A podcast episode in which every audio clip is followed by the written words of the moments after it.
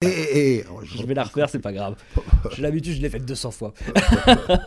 hey, hey, hey, vous écoutez Comme on en parle, le podcast qui fait le tour de la planète communication. Une autre campagne qui m'a beaucoup amusé, même deux campagnes qui m'ont beaucoup amusé avec Gainsbourg. Une qui n'a pas vraiment touché sa cible et une autre qui n'a pas vu le jour. C'est la fameuse histoire du baron Bic, qui est quand même incroyable. Mon rêve, euh, c'était d'avoir la marque Bic. Parce qu'on ne le sait pas, la marque Bic, c'est la marque française la plus connue dans le monde. Parce qu'elle est dans pratiquement 200 pays du monde. Et puis c'est un produit de, de première nécessité. Et, et à l'époque, j'étais très copain avec Gainsbourg, parce que Gainsbourg voulait faire du cinéma. Il va le faire, d'ailleurs, il va faire son, son film, Je t'aime moi non plus. Et je lui dis, écoute, si tu veux faire du cinéma, fais de la pub, tu vas apprendre le cinéma, parce que finalement, c'est- une minute et demie, toi après tu en feras une heure et demie, mais c'est les mêmes, euh, c'est la, la même technique, les mêmes professionnels qui, qui le font. bon. Et un jour, je lui dis, écoute, j'ai un truc pour- toi j'ai écrit un script, si tu es d'accord, tu le tournes, on fait une maquette, et moi je vais le vendre au Baron Vic. Alors, J'avais écrit mon script, il arrive dans le studio, à l'heure, parce qu'il était très professionnel, Serge, à ce qu'on racontait.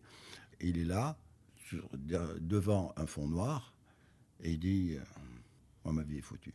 J'ai vendu tout ce que j'avais à vendre, j'ai vendu mon inspiration à la chanson, j'ai vendu mes poumons à la cigarette, j'ai vendu mon sexe aux femmes.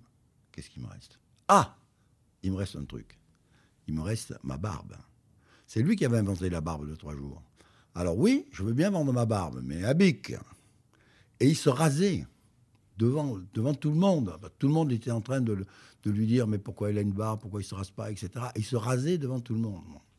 Et j'arrive une semaine après devant le baron Bic, j'a- j'appuie sur la machine, il voit le film, euh, il dit mais ça c'est très marrant, mais moi je fais pas de publicité à la télévision en France. Mais mon fils Bruno en fait aux États-Unis. Donc si vous voulez, je vous, obtiens un rendez-vous avec mon fils Bruno. Et il, appelle au Bruno devant moi et je prends rendez-vous pour trois jours après à New York. Je saute dans un avion, j'arrive à 9h du matin, à 11h du matin, je suis dans son bureau, je présente le film, il éclate de rire, il dit mais ton film il est marrant, mais il n'y a pas un Américain qui connaisse Gainsbourg. Donc tu peux repartir à Paris. Le film existe, mais n'est jamais sorti.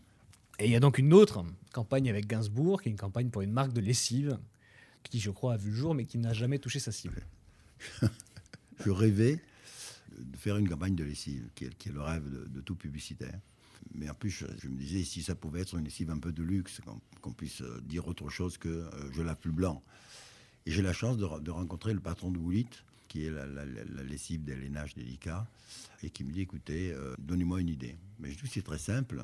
Au lieu d'avoir pour slogan « je lave plus blanc », moi je vous propose comme slogan « je lave plus belle ». Et je demande à toutes les stars françaises et même quelques stars euh, américaines, je leur donne 30 secondes ou 45 secondes, qui est le temps du spot que j'ai, pour faire un numéro de séduction pour euh, la marque. Et c'est gratuit. Elles font ce qu'elles veulent, mais elles, elles séduisent en 30 secondes. Et on arrive au jour où c'est le- la femme de, de Serge. Et lui Jane aussi, Birkin, donc. Shane Birkin, ça lui permettait lui aussi de- de- de- d'être le réalisateur du film bon. et l'auteur du script. Donc on écrit ensemble une dizaine de scripts, j'amène ça à l'annonceur qui en choisit un, on se retrouve dans le, studio et quand on arrive dans le studio, il était tout noir, il y avait juste une lumière qui était sur un petit podium comme ça, qui était un podium qui tournait sur lui-même. On ne comprend pas ce que ça veut dire parce que c'était dans aucun des scripts. Et Serge dit oui, mais j'ai eu une idée du dernier moment. euh, ben vous allez voir, euh, mettez-vous sur le coin, etc. Arrive Jeanne, qui était moulée dans une grande écharpe comme ça, bleue et blanche, aux couleurs de Woolit. Elle monte sur le petit podium et elle tourne avec le podium alors qu'il y avait deux assistants qui tenaient à l'autre bout l'écharpe. Et quand on arrive au moment où il ne faut pas aller plus loin sur la, dans la télévision française, tac, elle s'arrête. Et puis tout le monde applaudit, comme toujours quand on a tourné un film. Et à ce moment-là, elle laisse tomber l'écharpe. Je vois mon client qui se décompose complètement devant Jane Birkin. Il m'a même pas dit que c'était pas un script qu'on avait écrit ensemble, mais que c'était le script qu'il avait acheté. Il a été décompensé. Le, script, le, le film a eu 100% dans les sondages. À l'époque, tout était sondé. A eu 100% d'appréciation. Il n'a pas fait de vente. hein. Et alors, on a fait un test pour savoir, on a fait une étude pour savoir pourquoi. Parce que les, les- les ménagères de moins de 50 ans ont dit Mais moi, je ne veux pas que mon mari voit cette publicité parce que je sais que il me quittera pour, pour Jeanne Berkin. C'est intéressant parce que vous écrivez dans le livre que les publicitaires sont des séducteurs pour les, femmes, les ménagères de moins de 50 oui, ans. Oui, oui, oui, oui, mais là, là, ça allait trop loin parce que c'était le mari qu'on séduisait. Oui, j'entends bien. Donc si ça avait été Alain Delon, je pense qu'elles auraient été d'accord. C'est possible.